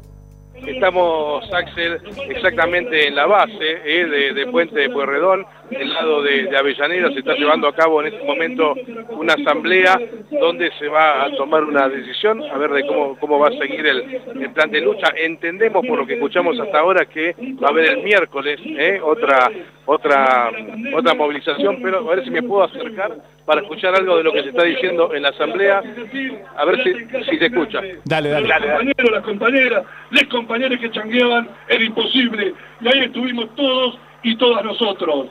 Compañeros, yo creo que se viene este fin de año y el año que viene una pelea muy fuerte. Y el gobierno, o un sector del gobierno, que acá le echamos la culpa a la ministra, que la tiene, pero también la están dejando hacer. Hay responsabilidades del Ejecutivo, hay responsabilidades políticas. Entonces, nos tiene que quedar bien claro, compañeros, nosotros vamos a sostener gobiernos populares que respeten al pueblo. Cuando no se respete el pueblo, estaremos nuevamente en la calle, estaremos construyendo agenda, vayamos por el bono, vayamos por la mercadería, pero también vayamos a exigirle, compañeros y compañeras, que sostengan nuestros polos productivos, que sostengan los lugares donde nuestros compañeros y compañeras quieren producir. Muchas veces no saben el trabajo que hacemos, nos tratan de vagos. Lo hemos invitado un montón de veces a que recorran y vean el sacrificio que hacen nuestros compañeros y sobre todo nuestras compañeras, porque también hay que decirlo eso. Compañeros, compañeras, sigamos construyendo unidad, construyamos unidad. La unidad es muy importante. Ese miércoles vamos, lógicamente, como parte del hotel, a sumarnos a la convocatoria. Invitemos a la CGT, invitemos a todas las... Ahí está Axel, el miércoles, el miércoles se van a volver a reunir. Bien, Fernando, eh, ¿ahora se van a retirar entonces después de estas declaraciones? Con lucha, Ahora, vamos a consultar con los protagonistas directamente. está acá para frenar esos atropellos. Hay que decirle que la primer deuda es con nuestro pueblo, no con el FMI, que no lo obedezcan más a la Embajada de Estados Unidos.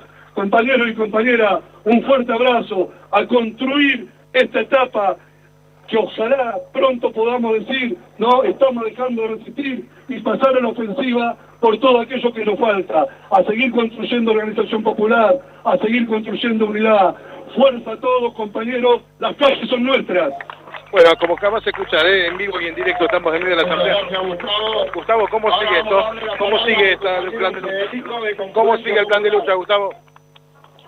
proceso el proceso va a ser por asamblea en los distintos lugares, vamos a hacer asambleas distritales, provinciales, y la verdad que tenemos que dirimir un programa con la cantidad de derechos que ya hemos tenido, ir por todo aquello que nos faltan, porque nos quieren poner contra la red. Nosotros íbamos peleando por una cantidad de derechos y ahora nos están poniendo a defender lo que ya habíamos conquistado. No lo vamos a permitir, hoy es una clara demostración, es como digamos... eh, comienzo de esta etapa que se viene. Pero sin ningún tipo de duda, las construcciones populares de todas las centrales, de la UTE, de la CTA, que tenemos en cada uno de los lugares, van a buscar el mayor marco unidad y una disposición de estar en la calle y no estar en la calle eh, por el simple hecho de estar en la calle para defender y conseguir más derechos. En principio, ¿van a volver a juntarse el miércoles? Vamos, en principio, esa es la convocatoria del miércoles y se están haciendo paralelamente asambleas en los distintos municipios de acá el próximo miércoles. Ahora, ¿qué, ¿cómo sigue esto ahora en este instante? Y ahora vamos a esperar, vamos a terminar que hablen todos los compañeros, compañeras y compañeras y haremos una reunión los dirigentes de los distintos sectores y resolveremos. Pero sin duda va a salir un programa, una pelea, no para empezar a tomarla, no desde el miércoles, desde ahora mismo. ¿La idea sigue siendo cruzar el puente o eso ya se desestimó? No, eso lo vamos a evaluar entre todos y todas. Bueno, Axel, como escuchaste, es en vivo y en directo, desde el lugar de los hechos, acá tenés las palabras de los organizadores, este, ya eh, no se, más no se puede agregar. Totalmente, Fernando, totalmente. Muy claro, muy claro. Y vamos a ver entonces qué es lo que ocurre. O esperemos ahora que terminen de este, todos los este, manifestaciones de todos los compañeros que están allí.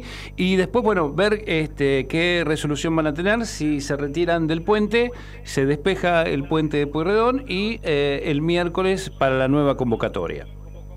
Axel, el día miércoles va a haber otra reunión de todos los movimientos sociales y dentro de un ratito, cuando termine la asamblea, se va a determinar si van a intentar o no cruzar el puente. Pero lo que está confirmado es que el día miércoles se hace una nueva movilización.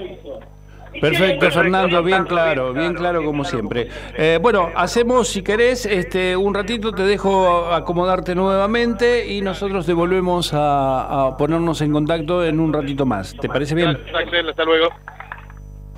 Bien, señores, 11 de la mañana, 30 minutos. Vamos con la información. La información viene ahora de Mar del Plata. Bueno, obviamente llegan las vacaciones y todo el mundo ya está pensando dónde va a buscar su descanso reparador. Bueno, Mar del Plata es uno de los puntos lógicos como la ciudad de mayor turismo en la Argentina. Pero ¿saben qué pasa? Hay una gran polémica ahora. ¿Por qué? Porque quieren cobrar un impuesto a los turistas.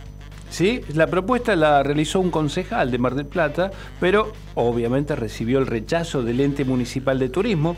¿Para qué quieren usar ese impuesto? Es la pregunta, ¿no? ¿Por qué tiene que cobrar? Bueno, el concejal de Creciendo Juntos en Mar del Plata, Nicolás Lauría, propuso cobrar a los turistas que lleguen este verano a la ciudad un impuesto para destinarlo a la infraestructura turística de la ciudad llamado Ecotasa. Bueno, en nuestro país se implementan desde el año 2017 en la ciudad de Bariloche, como sí también en Iguazú y en las grutas, y a nivel internacional en Cancún y en España y en otros sitios, justificó el edil. A ello añadió que en la ciudad de Bariloche podemos ver cómo con este canon se logran muchísimas obras de infraestructura. Bueno, además dijo el el concejal, que en la última temporada recibimos unos 4.158.000 turistas. Dicho esto, al aplicar la ecotasa, el número de recaudación será mm, muy significativo, pudiendo devolverle al turista y al vecino con mejoras. Para el concejal, el espíritu de la ecotasa reside en que cada turista abone muy poco, siendo significativo eh, al sumar los millones de turistas que visitan la ciudad en todo el año. Nosotros proponemos que sea de un 2% del total por persona.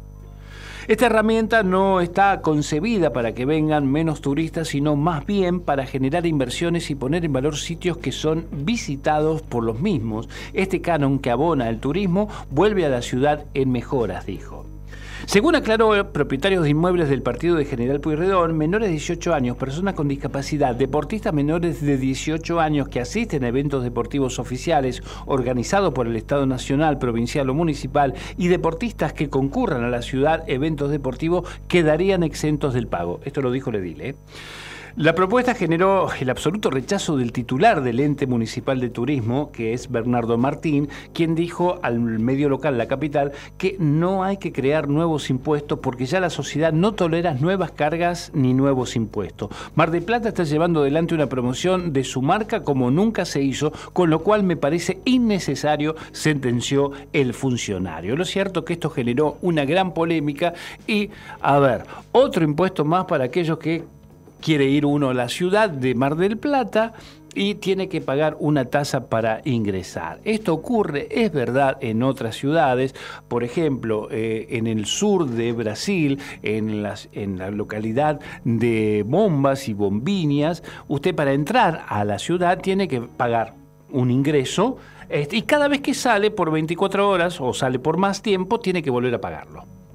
O sea que paga para entrar a esa tasa tiene que quedarse el tiempo que tiene que quedarse y salir. Si sale y quiere volver a entrar, va, a tener que volver a pagar esa tasa. Bueno, es más o menos estas cosas. Eh, la verdad que lo único que hace es que uno termine cambiando de opinión, en vez de ir a Mar del Plata, vaya a otro balneario. Esto va a ser así.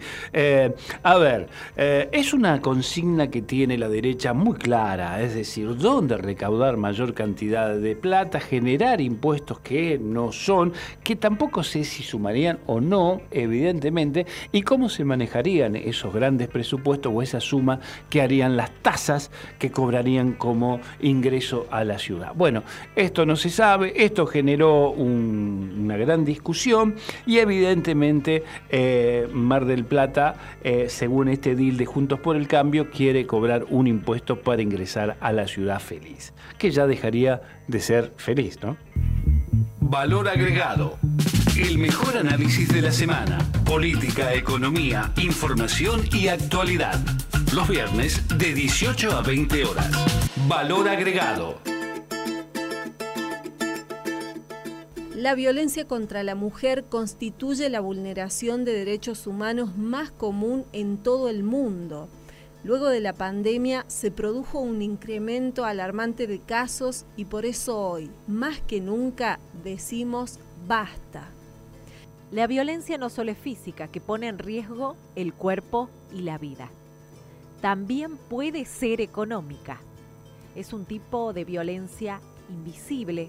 El acceso desigual de una mujer al dinero o al patrimonio coarta su libertad y su autonomía. Esto en relaciones de pareja genera dependencia y control sobre su vida. Si vos o alguien que conoces sufre violencia, comunicate al 144 las 24 horas durante todo el año.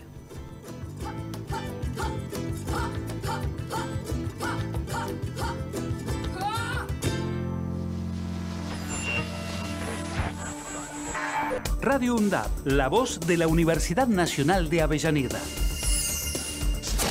radioundap.edu.ar Radio UNDAP, emisora universitaria multiplicando voces. Escuchala. radioundap.edu.ar Paisajes y escenarios. Pie, pie, pie. Hasta las 12 por Radio UNDAP. Pie, pie. Paisajes y escenarios.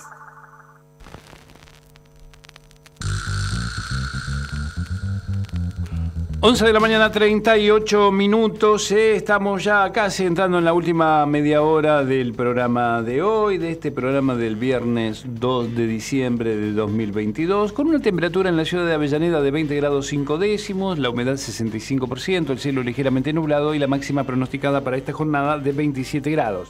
Lo que sí estamos viendo que hay eh, una mayor temperatura, sobre todo en el puente Pueyrredón, donde están las columnas de las manifestantes de las eh, eh, sociedades, de las agrupaciones sociales, perdón, donde evidentemente han querido pasar y la Policía Federal le ha impedido el paso y se vivió momentos de cierta tensión. En estos momentos eh, están hablando los eh, manifestantes y eh, Fernando Pearson está ahí con nuestro programa llevándonos la voz de los que están transitando en este momento. Bien, señores, dicho esto, nosotros volvemos un poquito a lo que tiene que ver con nuestra argentinidad, porque evidentemente estamos hablando de lo que va a pasar eh, en el día de mañana con respecto al fútbol, a la selección nacional y a este Mundial Qatar 2022, que es tan extraño, porque justamente ayer fue prácticamente para el infarto, porque se definía uno de los grupos, eh, uno de los grupos que ya había como ciertos candidatos. En el grupo formaban parte Costa Rica, Japón, Alemania y España. Todos los papeles indicaban que los dos candidatos a pasar de ronda eran nada más y nada menos que España y Alemania, campeones del mundo, ambos.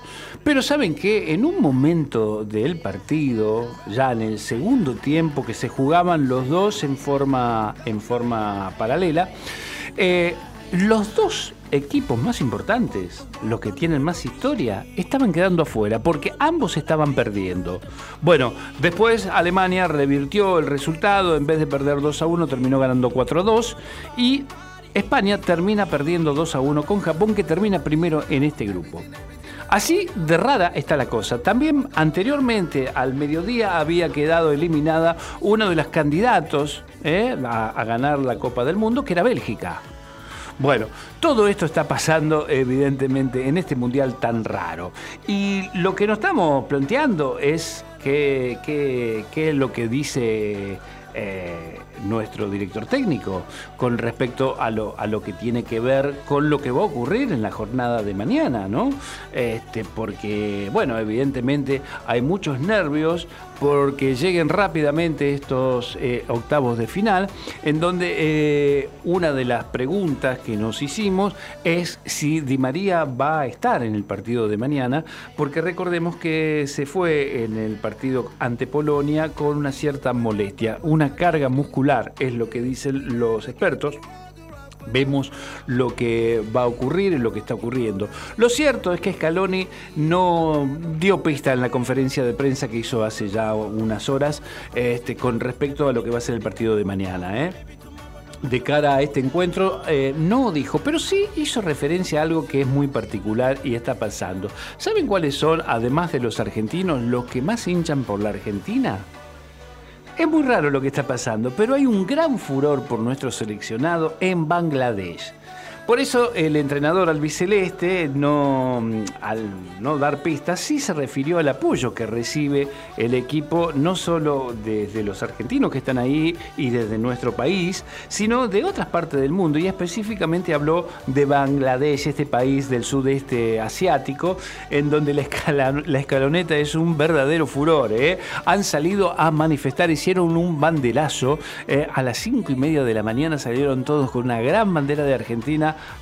gritando por Messi y su compañía. Bueno, la camiseta de la selección siempre transmitió una locura en el mundo, sucede desde la época de Maradona o luego con Messi por la pasión de los hinchas. Nos llena de orgullo que en Bangladesh hinchen por Argentina, esto lo dijo Scaloni en esta conferencia de prensa que dio hace un rato.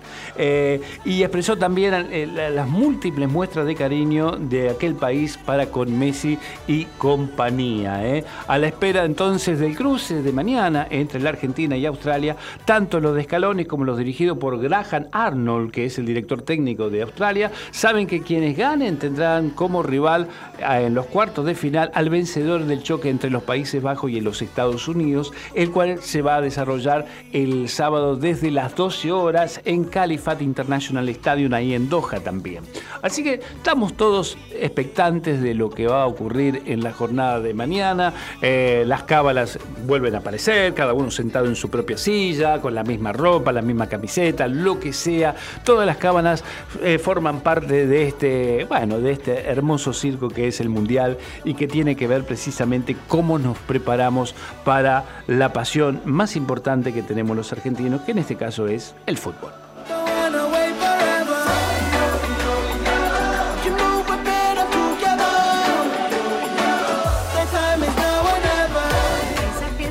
Escenarios. Pie, pie, pie. Hasta las 12. Por Radio. Pie, pie. Paisajes y escenarios.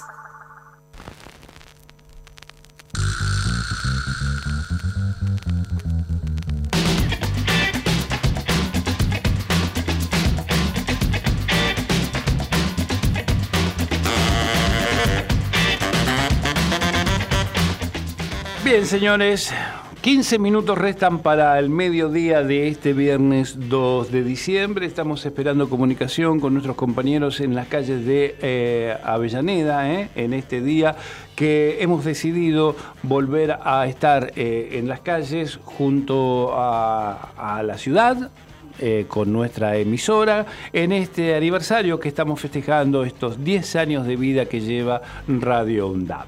Vamos a otro tema y tiene que ver con el espectáculo. Ustedes saben que eh, los premios Goya Argentina 1985, esta película que ha hecho furor, está nominada a la mejor película iberoamericana el largometraje que, como todos sabemos, protagonizan tanto Ricardo Darín como Peter Lanzani, se metió en los premios Goya que entregará la Academia de Cine de España el próximo 11 de febrero en la ciudad de Sevilla. Argentina 1985, película que le corresponde a Santiago Mitre, se metió en el apartado a Mejor Película Iberoamericana de los Premios Goya que va a entregar la Academia de Cine de España el próximo 11 de febrero. De esta forma, la película que protagonizan eh, Darín y Lanzani continúa su camino de reconocimientos y también está sumando menciones en su trayecto hacia el Oscar, o al menos para conseguir quedar en la lista final de nominados a la Mejor Película Extranjera. La película que recrea el trabajo de los fiscales en el juicio de las juntas, lo que va a buscar así es conseguir el premio en España, que ya obtuvieron Relatos Salvajes, El secreto de sus ojos, El clan, La Odisea de los Giles, Plata quemada, Cenizas del paraíso, El ciudadano ilustre, Un lugar en el mundo y Un cuento chino. Con su derrotero, la cinta de Mestre obtuvo en Venecia el premio de la crítica internacional. Además, tuvo pasos por San Sebastián y Londres, y Darín, productor también de la cinta, viajó a varios países, entre ellos Estados Unidos, para poder presentar este film. Lo cierto es que felicitaciones nuevamente a todos los integrantes que han hecho Argentina 1985, tanto a Tarín como a Lanzani y a todo ese elenco maravilloso que ha trabajado incansablemente para realizar esta película Argentina 1985 y que le pertenece a la dirección de Santiago Mitre y que ahora está en el apartado a Mejor Película Iberoamericana de los Premios Goyas que entrega la Academia de Cine de España el próximo 11 de febrero en la ciudad de Sevilla.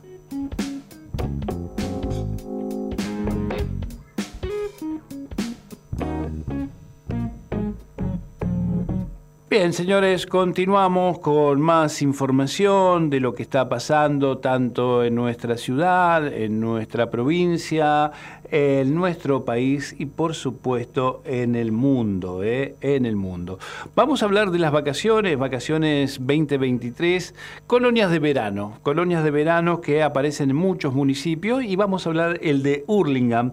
¿Cómo se puede inscribir uno? ¿Cómo puede aparecer? Bueno, en la antesala de las vacaciones de este verano, la localidad de Hurlingham ya habilitó la preinscripción para su colonia de verano, ¿eh? este, que es muy importante, eh, que comenzó ahora en diciembre y cada vez falta menos para que llegue eh, la temporada concreta, que es la temporada de verano.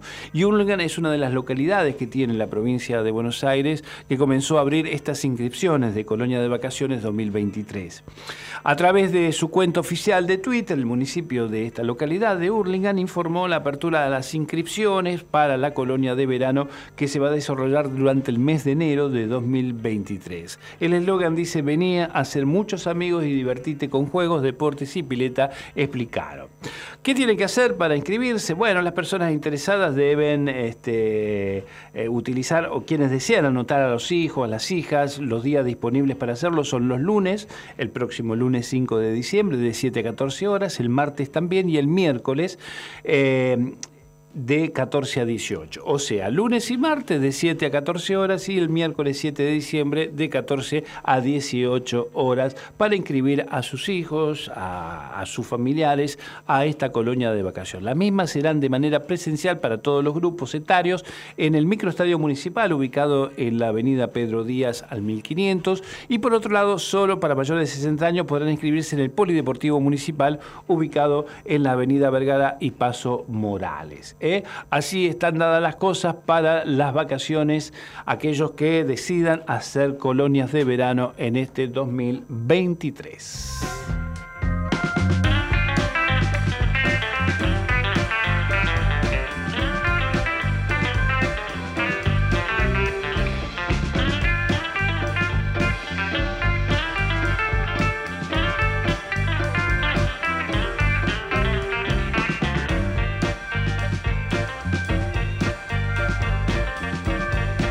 Más información tiene que ver con algunos detalles y requisitos que vienen desde el municipio de Balcarce, porque van a vender lotes a mitad de precios del mercado. Según se anunció, van a tener un valor de 1.170.000 pesos a 1.430.000 más o menos.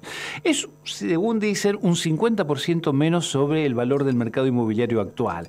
En enero del 2023 se va a producir el sorteo y el adquiriente tendrá cinco años para construir casa.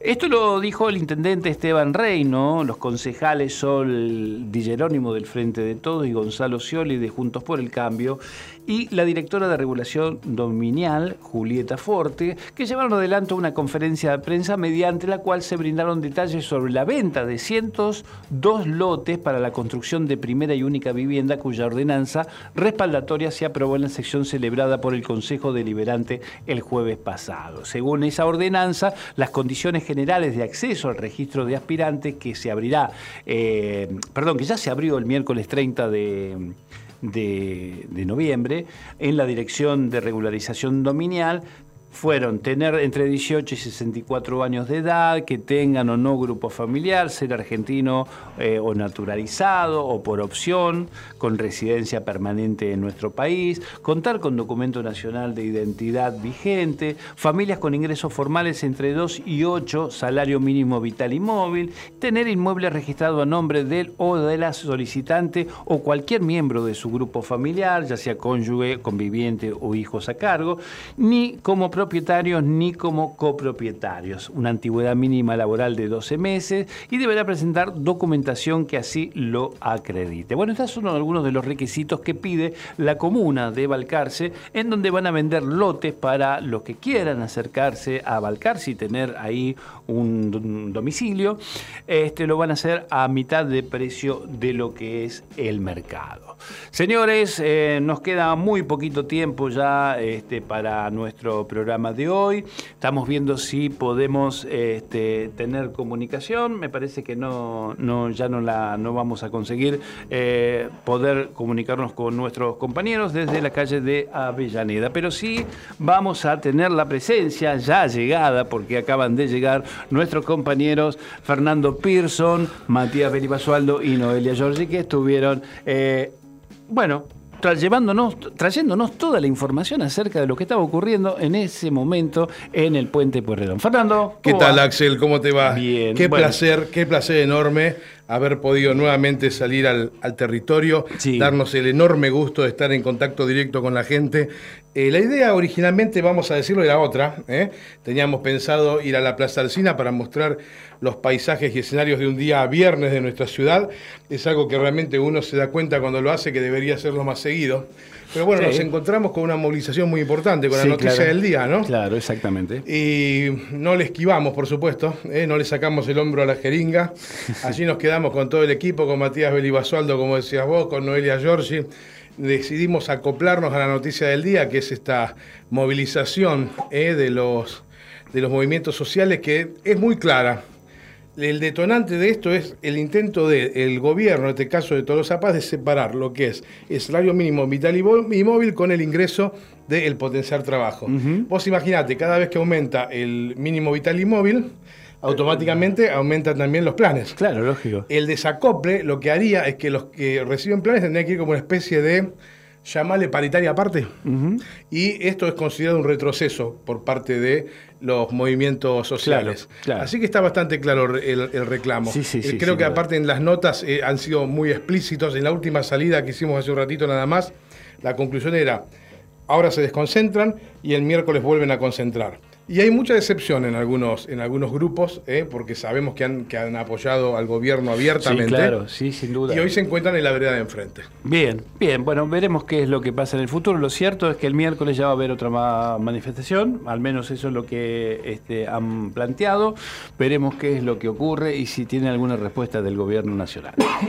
Fernando, eh, no nos queda más tiempo, nos vamos no, a ir. casi no nos queda tiempo. No, no. Pero he llegado, qui- quise llegar, porque si hay algo que no me gusta perderme, es la pregunta de todos los días. Sí, pero hoy, hoy no tenemos preguntas ¿No? porque hoy tenemos Ah. el informe que Hoy es prepara, viernes, claro, pero hoy es claro, viernes, hoy es prepara, viernes. este, el señor Matías Belibasualdo. Hoy tenemos que decir que me ha acompañado durante estas dos horas de programa y que lo vino haciendo en Diario UNDAB el señor Diego Aguilera, que estuvo desde la mañana muy temprano en el solo montaje. ¿Se acuerdan cuando decían ese término? ¿Ah, sí? En el solo montaje de la radio está el señor Diego Aguilera. Bueno, el agradecimiento mío a todo el equipo, Axel, Déjame ver Sí, que diga antes, eh, a vos acá en los estudios, a Diego Aguilera en la, en la consola, a Matías, eh, que me estuvo asistiendo en todo momento allá en la calle, en el medio de la manifestación, a Noelia, que andaba ahí también este, pescando la, la nota para el momento. En un momento nos preocupamos porque se nos cortó la dirección cuando empezó a ponerse muy tenso, ¿eh? que empezaron que- a pasar... Nos vamos a exceder por ahí unos Sí. minutos, pero bueno, vos sabés que eh, fue un instante, fue justo ese instante, estábamos, casualmente nos agarra el aire, eh, que fueron uno- unas pechadas, unos empellones. Eh, cae un policía y al caer un policía, imagínate enseguida, eh, no sé si se cayó, se tropezó, yo ya lo vi en, En el piso. en bajada. Claro. Este, y se crispó un poquito la Me cosa. imagino, me imagino cómo estaba entonces eso. hubo un par de un par de empujones, empellones, empiezan a haber ciertas corridas y bueno, y uno empieza el sálvese quien pueda. Así que Claro, en ese claro. sálvese quien pueda nos salvamos. Sí. Nos pusimos un ratito a la sombra. se cortó la comunicación y dijimos con Diego, estábamos preocupados porque, digo, bueno, esperemos que no haya pasado a mayores. Nos pusimos a la sombra para tomar carrera y empezar otra vez. Bien, bien. Bueno, bueno, por suerte no pasó, no pasó mayores. Eh, señor Fernando Pearson, nos vamos. Eh, Sí, que señor. pase muy bien. Se quedan con el informe realizado por Matías Belibasualdo de todo lo que pasó en la semana. Nosotros nos volvemos a reencontrar el lunes a las 10 de la mañana con la conducción del señor Fernando Pearson. Que la pasen lindo. Lo espero a las 10, ¿no? El lunes. Sí, pero sabe, hay una cuestión que tengo que declararle. Sí, dígame. Mientras vengo yo lo escucho. Perfecto. Así quedamos. Chao. Lo que pasó en la semana en Hacemos Pie. Así que nos hemos comunicado con un diputado nacional, en este caso Juan Carlos Giordano de la izquierda socialista FIT Unidad. que nosotros denunciamos esta barbaridad y propusimos que la Cámara de Diputados vote la ley que diga que toda diputada y diputado debe ganar como una trabajadora, como una maestra, como una directora de escuela con 10 años de antigüedad, como un obrero calificado, lo que fuere. Ese monto puede estar en 150 mil pesos. Estamos comunicados con Laura Auna, que es secretaria general de Suteba Avellaneda. Fue un, un maravilloso 35 congreso del SUTEBA ordinario, en el que se aprobó por amplísima mayoría eh, nuestra memoria, nuestro balance y también una política gremial para llevar adelante en el 23 y el 24. Se está llevando adelante un paro de 48 horas en el INTA por parte de los trabajadores que están nucleados en la Asociación del Personal del Instituto Nacional de Tecnología Agropecuaria, que es APINTA, encabezada por Mario Romero. Este, estamos viviendo una situación complicada en lo salarial. Hemos perdido desde noviembre del 2015 a la fecha un 40% este, de poder adquisitivo de los salarios. Bueno, Se va a presentar el film Las y los Minúscules. Es un ciclo de presentación sobre Nicaragua en retrospectiva 2013-2022. Lo ha hecho una realizadora belga. Ella es Christine Gillard. Entonces la- el nombre de la película es Las y los minúscules porque los oponentes a la dictadura están demandando, exigiendo una democracia inclusiva, justicia social. Es una lucha que es tomada por voces de mujeres. Esa Ajá. revolución Ah, tiene bien. un rostro de mujer. Eh, llevó a cabo el- reestreno de Mi hijo el doctor por el elenco popular de la Universidad Nacional de Avellaneda. Y qué mejor que hablar con su directora. Mabel Lecú, muy buen día, ¿cómo va? Un enorme placer, hermoso. Este espectáculo, mi hijo el doctor, es una pieza netamente Sí, popular, sí. que alude a los teleteatros, a los radioteatros, a todo lo que hace a- al, espectáculo popular, al teatro popular. Lo que pasó en la semana en Hacemos Pie. Podés escuchar todas nuestras entrevistas en Spotify. Búscanos como Radio UNDAV.